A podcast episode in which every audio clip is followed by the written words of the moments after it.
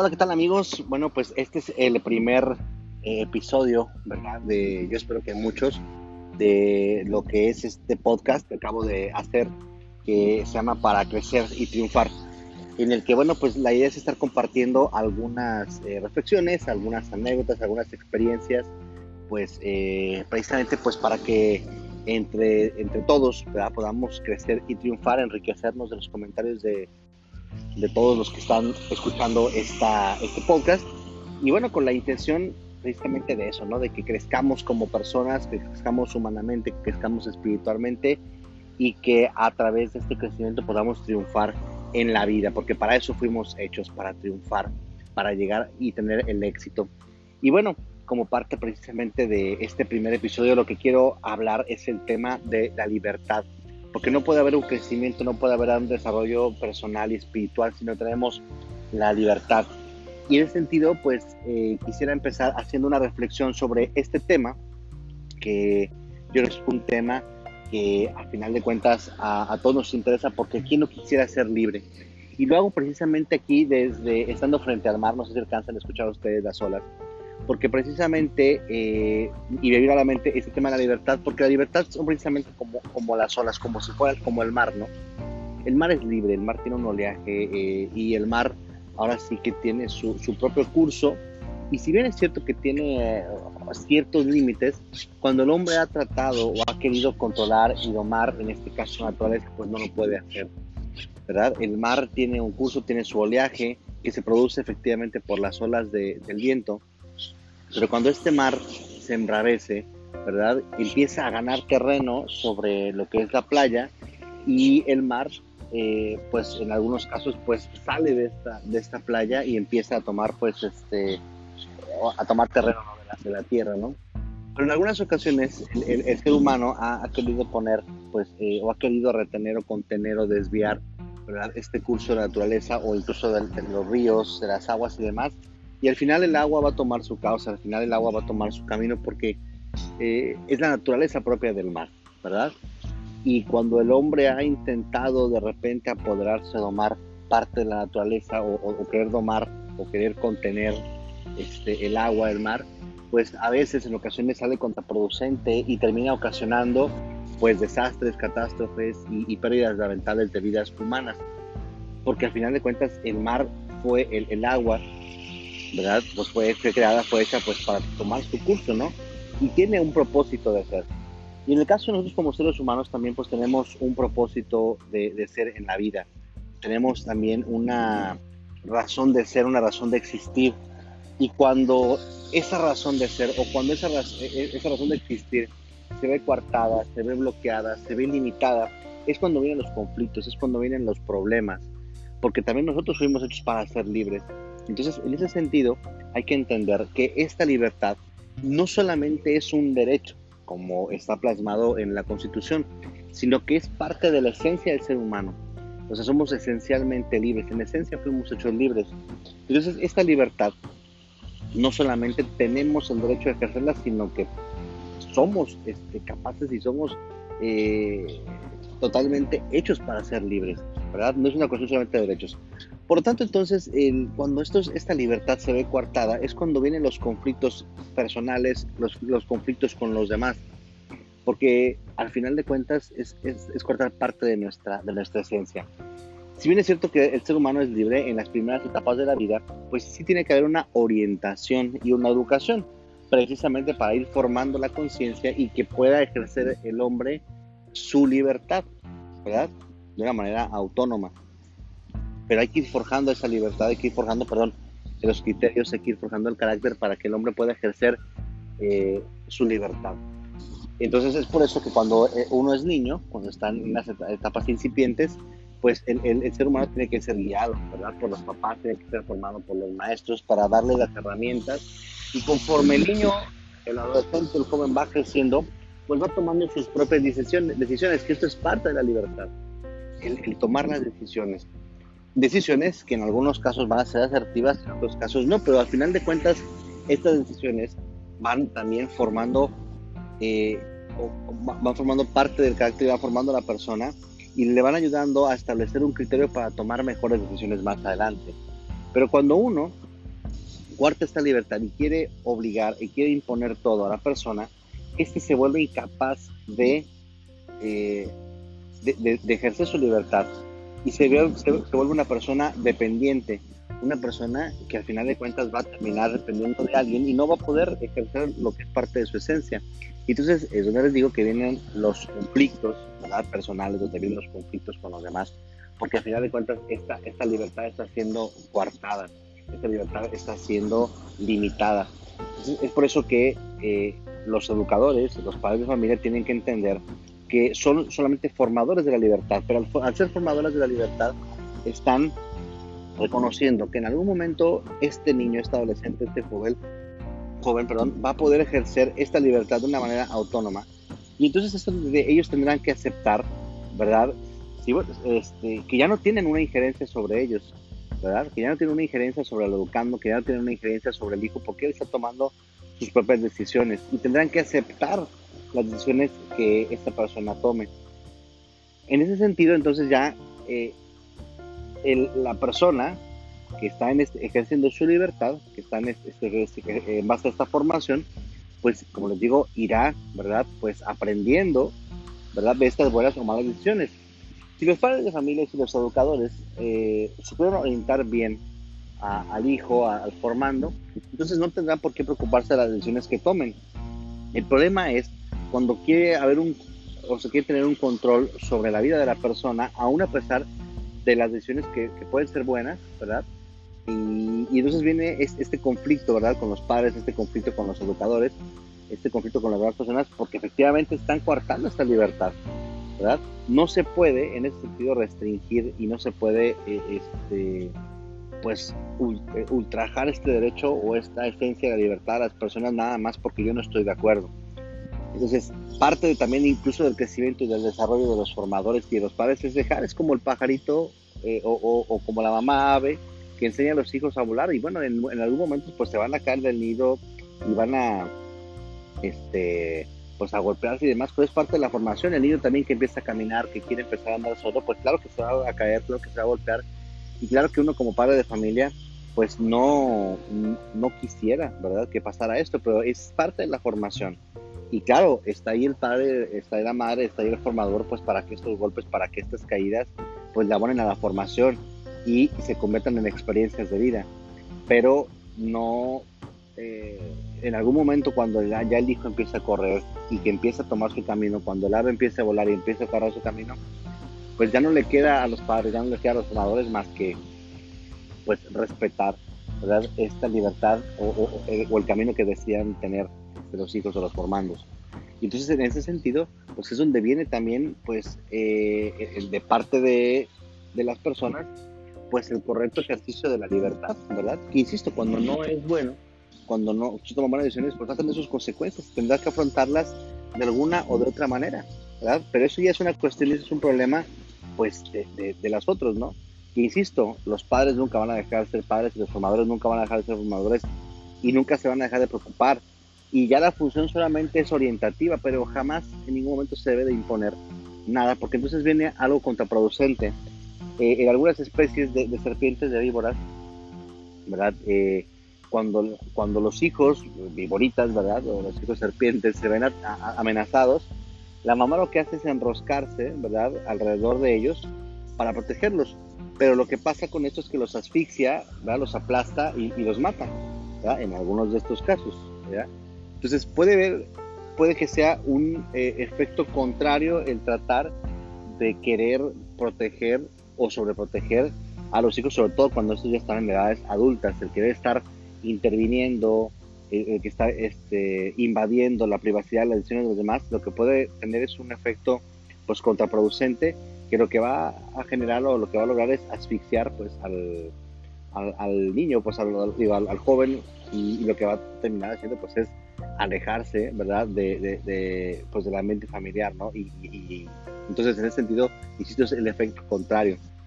Por más bien que quieran hacer los padres, tendrán que entender que hay un momento en el que dejan de inferir en la vida de los, de, los, de los hijos. Los formadores deben de entender que también hay un momento en el que dejan de inferir en la vida de los formandos, ¿verdad?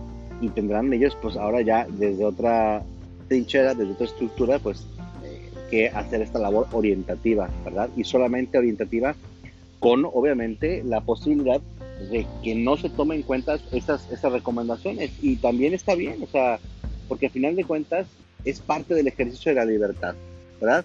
Y bueno, pues yo con eso quisiera, este, mis amigos, mis amigas, este, pues terminar este primer episodio. Me gustaría mucho escuchar sus comentarios, qué piensan, de qué, de, qué les gustaría, de qué tema les gustaría que, que les hablara. Eh, ahora fue algo así, pues en verdad que, estoy iniciando con este proyecto, Frente al Mar, eh, que tengo este momento estos espacios de reflexión. La intención es tampoco saturarlos de podcast, pero que sí que tengan por ahí alguna, este, alguna sugerencia, eh, me la hagan saber, sobre todo algo que ustedes quieran escuchar y yo con muchísimo gusto lo preparo y lo subo pues a, este mi, mi, podcast. ¿verdad? Pues muchísimas gracias, les mando desde aquí un muy fuerte abrazo y eh, pues a seguir echando ganas en la vida, porque recuerden, estamos para crecer y triunfar. Muchas gracias, Dios los bendiga, hasta pronto.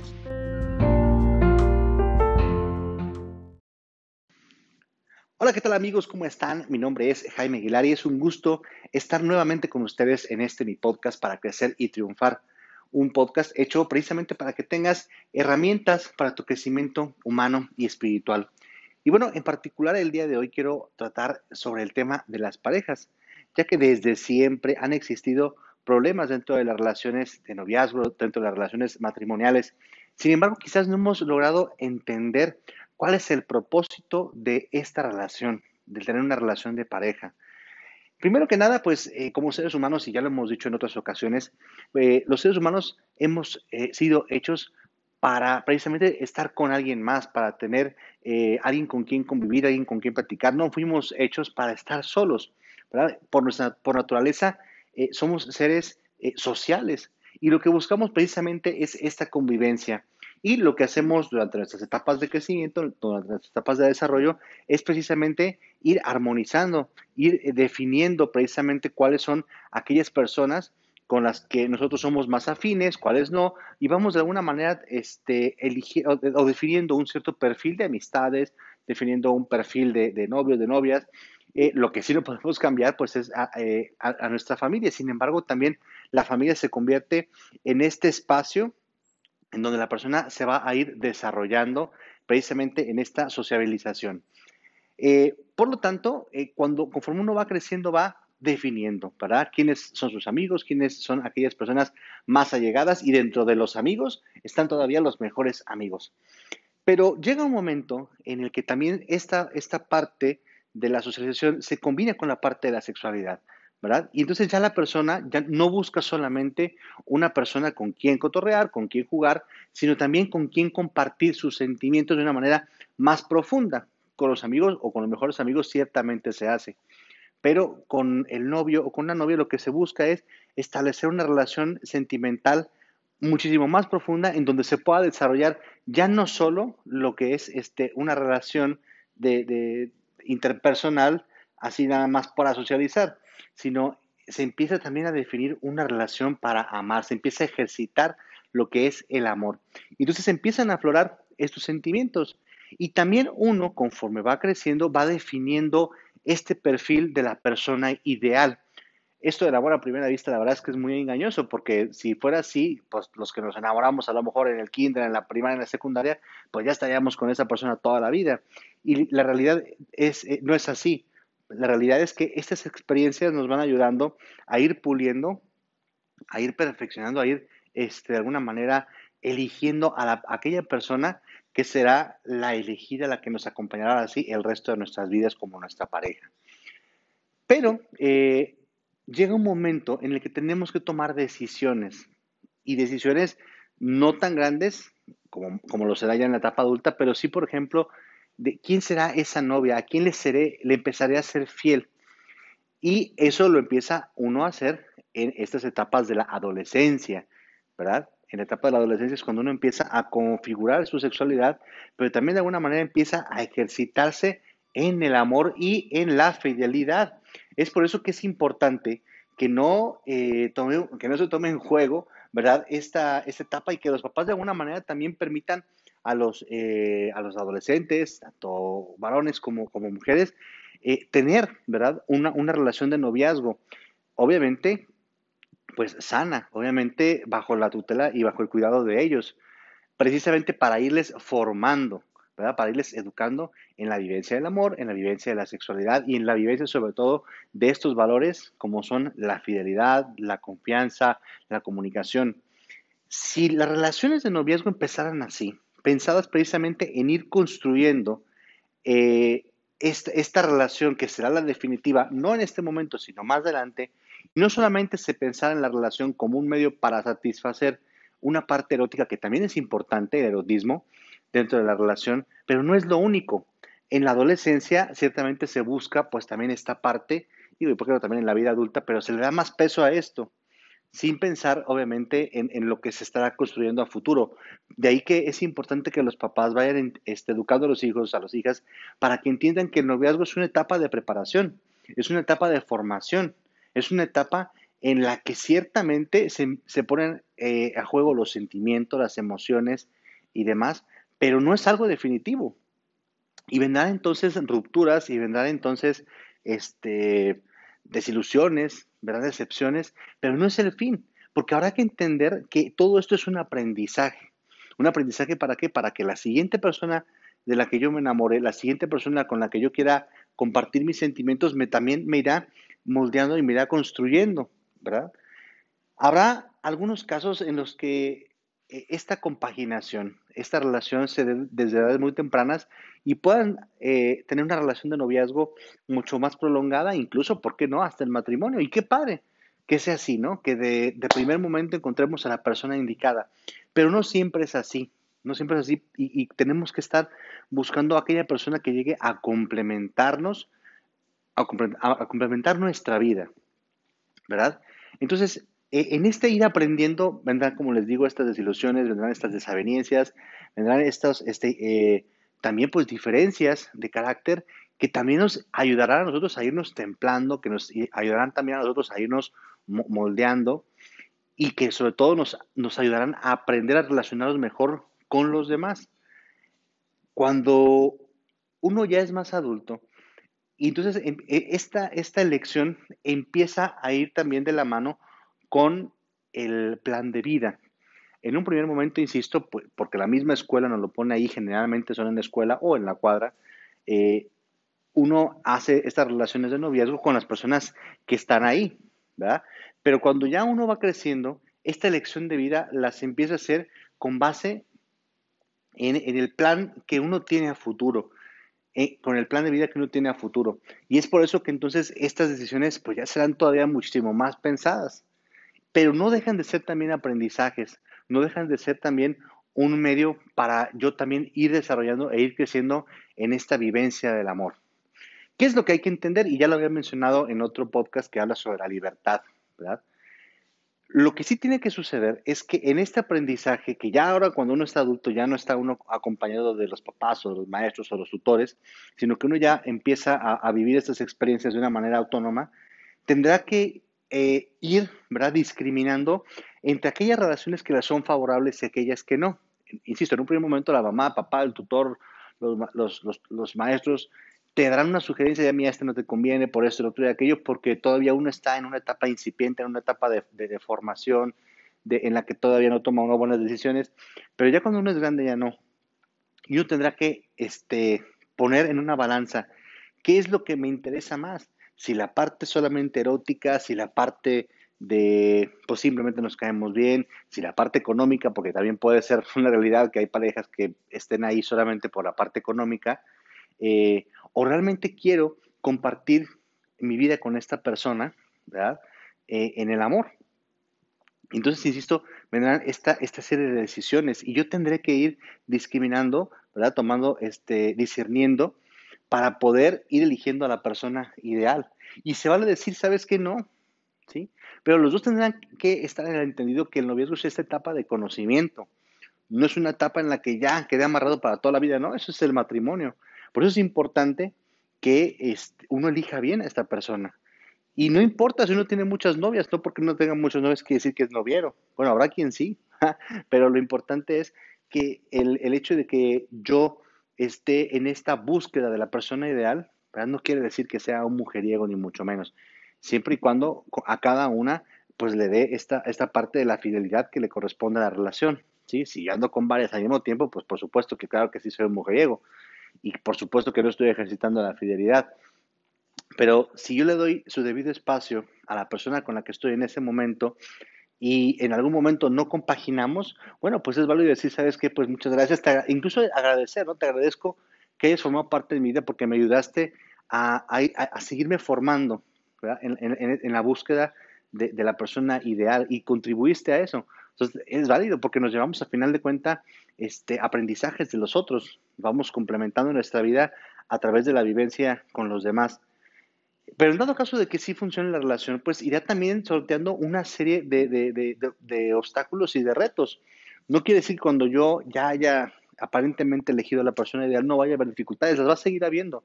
Porque en cualquier relación interpersonal, y ya también lo habíamos mencionado, hay dificultades.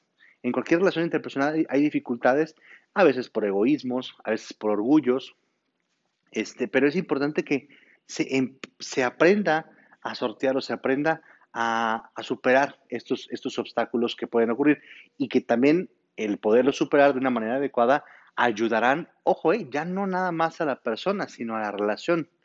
Eso es importante, que estos obstáculos, estas dificultades se aprendan a, sortear o, a, se aprendan a superar en conjunto y en común, cada quien poniendo lo suyo, para que entonces ahora este aprendizaje y este fortalecimiento este, sea para la relación, ya no nada más para la persona. Y eso es importante en, en, una relación de pareja. Entender que no toda la vida o no toda la relación va a ser color de rosa o no todo va a ser este bonito, sino que de repente va a haber dificultades eso hay que tenerlo muy en claro. Por supuesto que si estas dificultades son muchísimo mayores que los momentos felices, que los momentos este, buenos, entonces sí habrá que replantear algunas, algunas cuestiones y, en algunos casos es válido darse un tiempo para revalorar la situación eh, alejado de la persona y es también muy válido. El problema es que hay de repente un miedo a quedar solo. Híjole, es que si le doy un tiempo a la persona, este, me voy a quedar solo, voy a quedar sola. No, no es así. Eso también lo pueden ustedes acordar. ¿Sabes qué? Vámonos dándonos un tiempo, unas semanas, eh, en tal fecha nos volvemos a hablar que haya este compromiso para reevaluar esa situación de manera personal y como pareja. Y es válido, pero habrá que respetar precisamente estos acuerdos. Eh, recordemos que no dejamos de ser personas, ¿verdad? No dejamos de ser personas y es importante que, pues, eh, en ese sentido, entendamos lo, que significa la palabra, el valor del otro, la libertad. Y, si yo, eh, dentro del ejercicio de mi libertad, no me siento libre en, la relación, pues también tengo el derecho de exigirla. ¿Sí? No porque sea mi pareja, le voy a decir, ay, no sé cómo le digo. No, tú tienes el derecho por ser eh, eh, persona, porque antes de, tener a tu pareja ya eras libre. ¿Por qué después de la pareja tiene, que dejar de existir algo que por, por esencia tienes, que es la libertad, ¿no?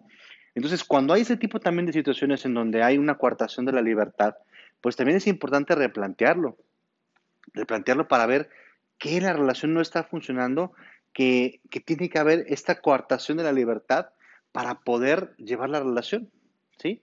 Entonces, en ese sentido, eh, es importante también que, eh, o, incluso como una característica fundamental y principal de la relación eh, en, las personas o en las parejas, es esta parte de la libertad. Si hay libertad, hay amor. Y la libertad no quiere decir que el otro haga lo que quiera, sino dejar que esta persona sea libre en sus decisiones, en sus acciones, pero esta libertad, por supuesto, que va de la mano con una responsabilidad, ¿sí? Que va de la mano con un eh, saber responder por los actos cometidos, ¿sí? Y, también, ¿por qué no?, con una corresponsabilidad de los dos, ¿sí?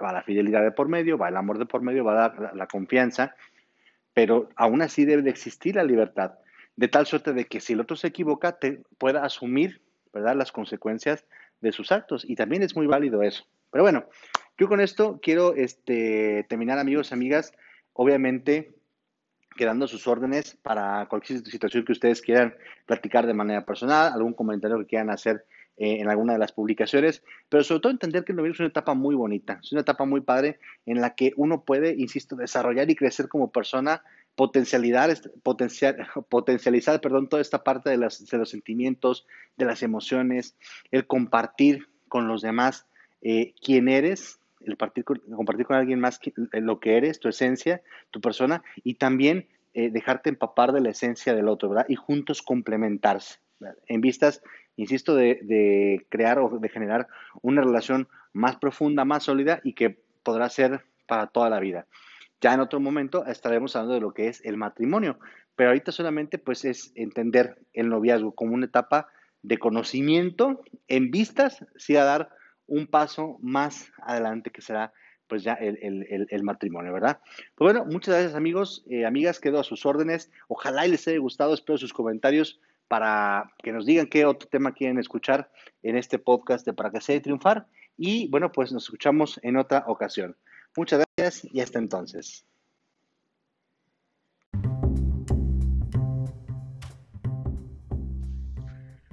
Hola, ¿qué tal amigos, amigas? Bienvenidos, bienvenidas a un episodio más de Para Crecer y Triunfar. Este podcast creado para que tengas las herramientas humanas y espirituales para tu crecimiento humano. Y bueno, el día de hoy quiero tocar un tema que ya he tratado en algunas otras ocasiones que tiene que ver con la despersonalización de la sociedad. Pero ahora, ante esta realidad que es la, pandemia por el, el COVID-19, y bueno, empiezo ¿verdad? Eh, tratando de definir qué es esto de la despersonalización de la sociedad. Eh, hemos entrado en una era digital, una era en la que nos hemos vuelto inmersos en las redes sociales y de alguna manera esto ha traído una consecuencia en las relaciones humanas, en las relaciones sociales. El hecho de que estemos frente a una pantalla, eh, ya sea de, de una computadora, de un teléfono celular, y a través de ahí estemos haciendo nuestras interacciones sociales eh, a, través eh, de, estos medios, estemos llevando a cabo nuestras relaciones de amistad, de alguna manera van haciendo que estas relaciones se vayan volviendo un poco más frías. Es decir, eh, lo importante de una relación humana es precisamente la interacción, el que yo pueda estar interactuando con la otra persona y cuando esta interacción es frente a frente, persona a persona, además del contacto visual que se genera, uno está teniendo también o puede ver también eh, eh, el, lenguaje corporal del otro y de alguna manera también estas expresiones, estos, eh, el afecto se, ve manifiesto ahí, pues. Pero cuando está uno detrás de una pantalla y está uno mensajeando, está uno en el texting, o, o, de repente también pudiera ser, pues a lo mejor porque una videollamada, pero no es lo mismo, pues, porque no se perciben estos otros elementos que acompañan a la comunicación verbal. Eh, y de repente, pues, eh, puede que incluso hasta haya hasta malos entendidos. Entonces, en estas relaciones, ¿verdad? Eh, humanas, en estas relaciones o interacciones, perdón, que, estamos llevando a cabo hoy en día a través de las redes sociales, pues lo que se está generando es esto que yo decía, una despersonalización de la sociedad, porque ya todas nuestras relaciones humanas son a través de estos medios. Incluso, por ejemplo, si ustedes se fijan, las relaciones de noviazgo son, eh, o los matrimonios, son más breves. ¿Por qué? Porque ya no conocemos a la persona, ya no nos damos el tiempo de conocer a la persona, porque nuestras conversaciones o nuestras interacciones son a la velocidad de un tweet, ¿verdad? Reducimos nuestras palabras a unos tantos cuantos caracteres que es lo que nos permiten escribir ciertas publicaciones o ciertas este, aplicaciones de mensajería. Entonces empezamos a sintetizar nuestros, nuestro pensamiento y ya no lo podemos explayarnos, que de alguna manera en una relación interpersonal, en una relación con otra persona, e, en físico, cuando era así, pues uno podía explayarse, ¿verdad? Y uno podía pasar horas verdaderamente platicando con otra persona, yendo a conocer lugares, viviendo y alimentando experiencias, ¿verdad? con comidas, con idas al cine, bailes, qué sé yo. Y ahora no, Ahora ciertamente podemos estar a lo mejor 2, 3, 4, 5 horas, lo que nos permite la batería de nuestro celular o de nuestra computadora. Este, y lo más que podremos eh, experimentar será una videollamada, ¿verdad? Sin que esto pueda eh, convertirse en una verdadera experiencia como para recordar, ¿no? Insisto, eh, podremos tomar una captura de pantalla y ahí quedó, ¿no? Pero no es lo mismo que salir pues a, a un lugar y tener una experiencia, ¿verdad? Que podamos recordar por toda la vida, ¿no? Entonces, esto empieza a fragmentar las, relaciones cuando vienen los problemas, ¿verdad? Porque no hubo este conocimiento de la otra persona más, más que a través de una red social, más que a través de un dispositivo móvil.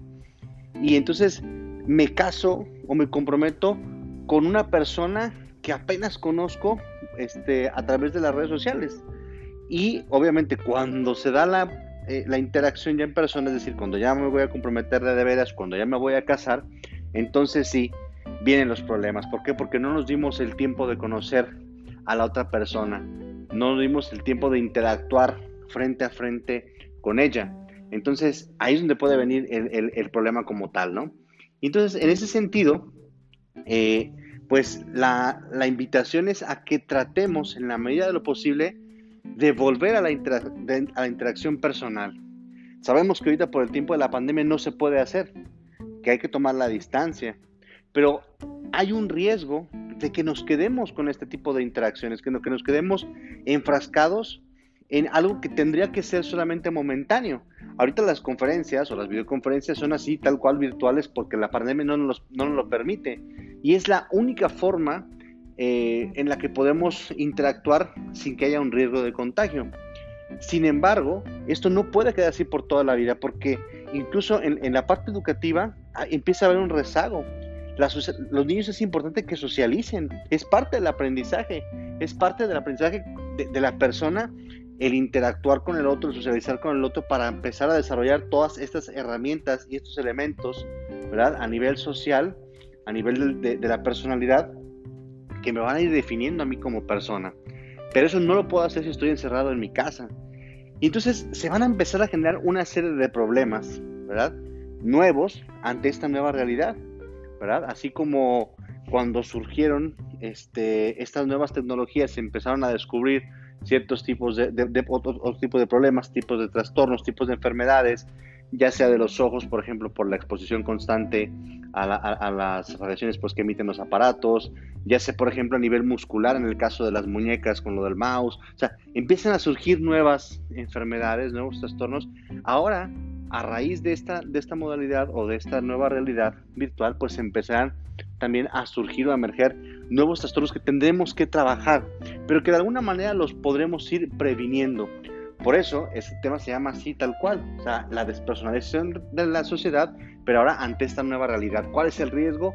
Que nos quedemos enfrascados aquí, que nos quedemos enfrascados en esta nueva normalidad, que en algún momento ciertamente tendrá que, tendrá que terminar y tendremos que regresar nuevamente al contacto persona a persona, ¿verdad? ¿Para qué? Pues para fortalecer nuestras relaciones de amistad, para este, fortalecer nuestras relaciones afectivas, para poder nuevamente abrazarnos, para poder a través del abrazo, a través de la palabra, a través de la vista, a través del tacto, poder alimentar, ¿verdad? La emoción, el sentimiento. Eso es a lo que tendríamos que regresar y no acostumbrarnos a estar viendo una pantalla, ¿verdad? Entonces, bueno, en ese sentido, yo creo que es importante, ¿verdad? Que hagamos el esfuerzo, a pesar de que la realidad ahorita no nos lo está permitiendo, de entender que solamente esto es algo temporal, de que jamás una videoconferencia, una videollamada va a suplir una interacción persona a persona y que no nos acostumbremos a esto, de que si bien es cierto que nos facilita muchas cosas, traslados, nos, nos puede ahorrar hasta cierto punto eh, dinero eh, en, este sentido pues del, transporte y demás. Eh, es más cómodo porque puedo estar en mi casa este, y estar yo como quiero sin necesidad o sea, de, tener que arreglarme para que la otra persona, ¿sí me explico? O sea, si bien cierto puede ser cómodo y puede de alguna manera también solucionarnos o facilitarnos la vida, a nivel de la personalidad, a nivel de las relaciones sociales, sí puede conllevar o sí puede generar un riesgo. Entonces, bueno, pues esta es eh, mi reflexión. Ojalá y cada uno pues empiece a tomar cartas en el asunto, en lo que tiene que ver con su persona. No nos este, desesperemos, hay que tener mucho cuidado porque pues sabemos que estamos en una etapa de, de, muchos contagios, pero poco a poco pues esto irá bajando y ojalá pronto podamos retornar a la normalidad y podamos nuevamente establecer nuestras relaciones personales como siempre lo han sido, de tal suerte de que pues podamos fortalecer precisamente las relaciones humanas. Pues muchas gracias y como siempre quedo a sus órdenes para cualquier duda, para cualquier comentario. Si quiere alguien tratar este, algún tema ya más personal, puede contactarme por alguno de los medios por donde usted puede estar escuchando el podcast o por mis redes sociales, Jaime Aguilar en Facebook, arroba ShaggySDB eh, en Twitter, por Instagram, eh, o por Telegram, por WhatsApp, por donde gusten y con muchísimo gusto ahí estoy para atenderles. Pues muchas gracias y nos vemos en otro episodio más de este podcast para crecer y triunfar. Hasta luego.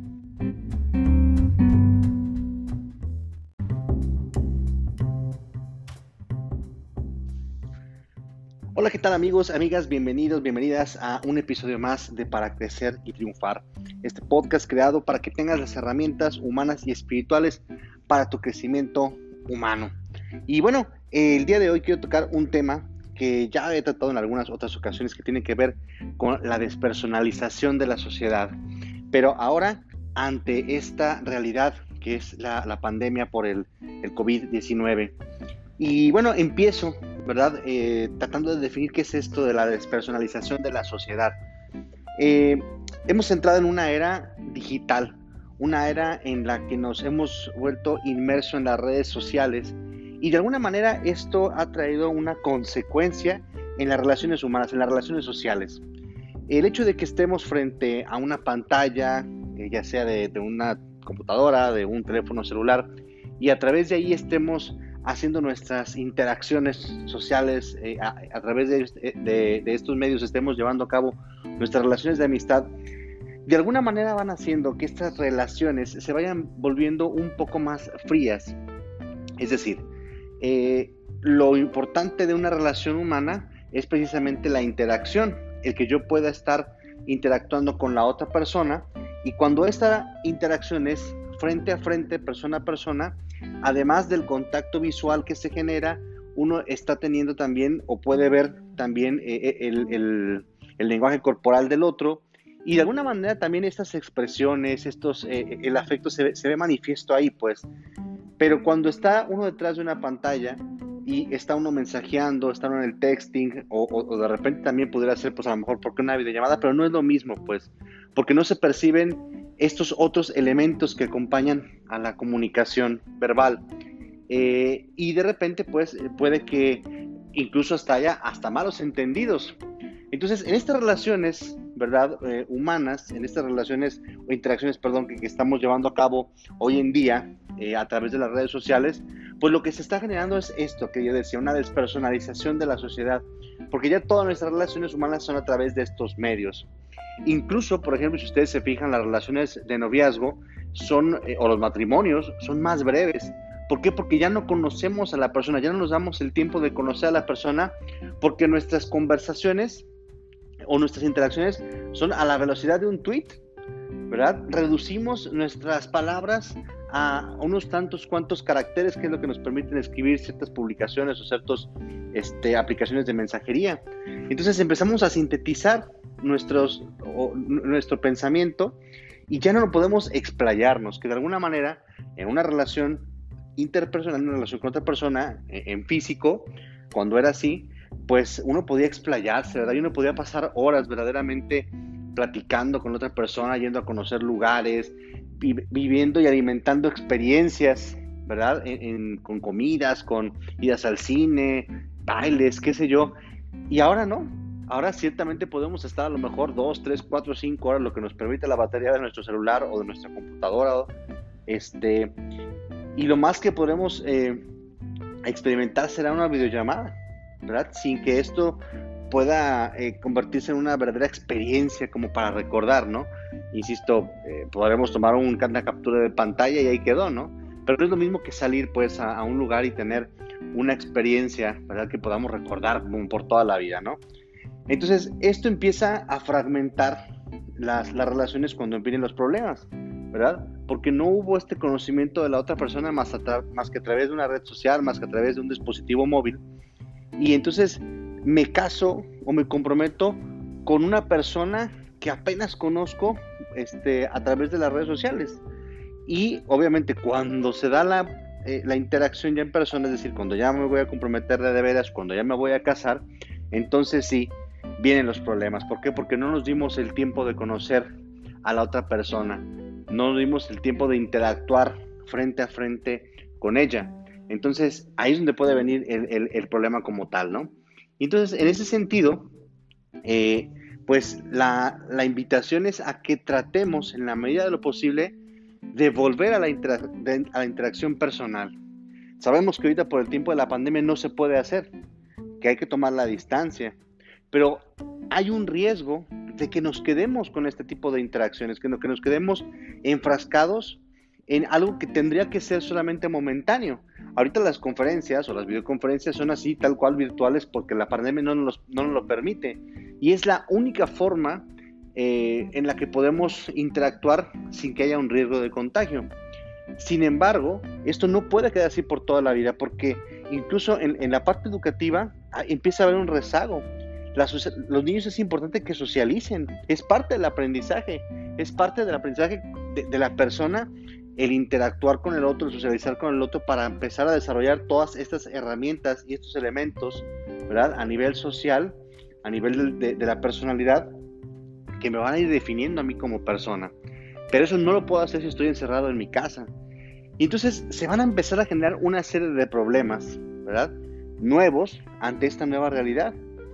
Así como cuando surgieron este, estas nuevas tecnologías, se empezaron a descubrir ciertos tipos de, otros, tipos de problemas, tipos de trastornos, tipos de enfermedades, ya sea de los ojos, por ejemplo, por la exposición constante a, las radiaciones pues, que emiten los aparatos, ya sea, por ejemplo, a nivel muscular, en el caso de las muñecas con lo del mouse, o sea, empiezan a surgir nuevas enfermedades, nuevos trastornos. Ahora a raíz de esta, de esta modalidad o de esta nueva realidad virtual, pues empezarán también a surgir o a emerger nuevos trastornos que tendremos que trabajar, pero que de alguna manera los podremos ir previniendo. Por eso este tema se llama así tal cual, o sea, la despersonalización de la sociedad, pero ahora ante esta nueva realidad. ¿Cuál es el riesgo? Que nos quedemos enfrascados aquí, que nos quedemos enfrascados en esta nueva normalidad, que en algún momento ciertamente tendrá que, tendrá que terminar y tendremos que regresar nuevamente al contacto persona a persona, ¿verdad? ¿Para qué? Pues para fortalecer nuestras relaciones de amistad, para este, fortalecer nuestras relaciones afectivas, para poder nuevamente abrazarnos, para poder a través del abrazo, a través de la palabra, a través de la vista, a través del tacto, poder alimentar, ¿verdad? La emoción, el sentimiento. Eso es a lo que tendríamos que regresar y no acostumbrarnos a estar viendo una pantalla, ¿verdad?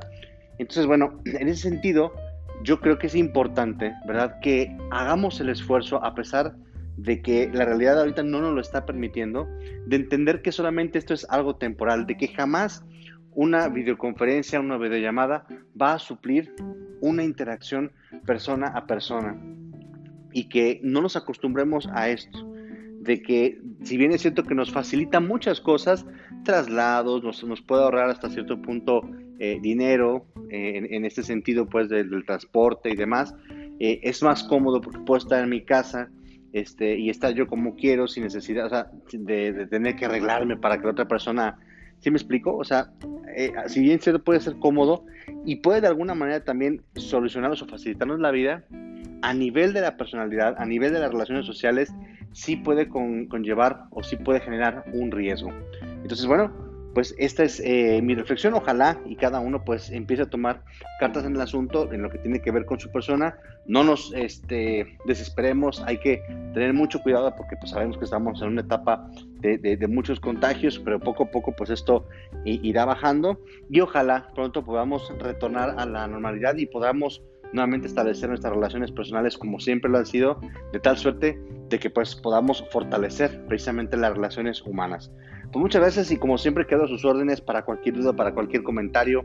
Si quiere alguien tratar este, algún tema ya más personal, puede contactarme por alguno de los medios por donde usted puede estar escuchando el podcast o por mis redes sociales, Jaime Aguilar en Facebook, arroba ShaggySDB eh, en Twitter, por Instagram eh, o por Telegram, por WhatsApp, por donde gusten. Y con muchísimo gusto ahí estoy para atenderles. Pues muchas gracias y nos vemos en otro episodio más de este podcast para crecer y triunfar. Hasta luego.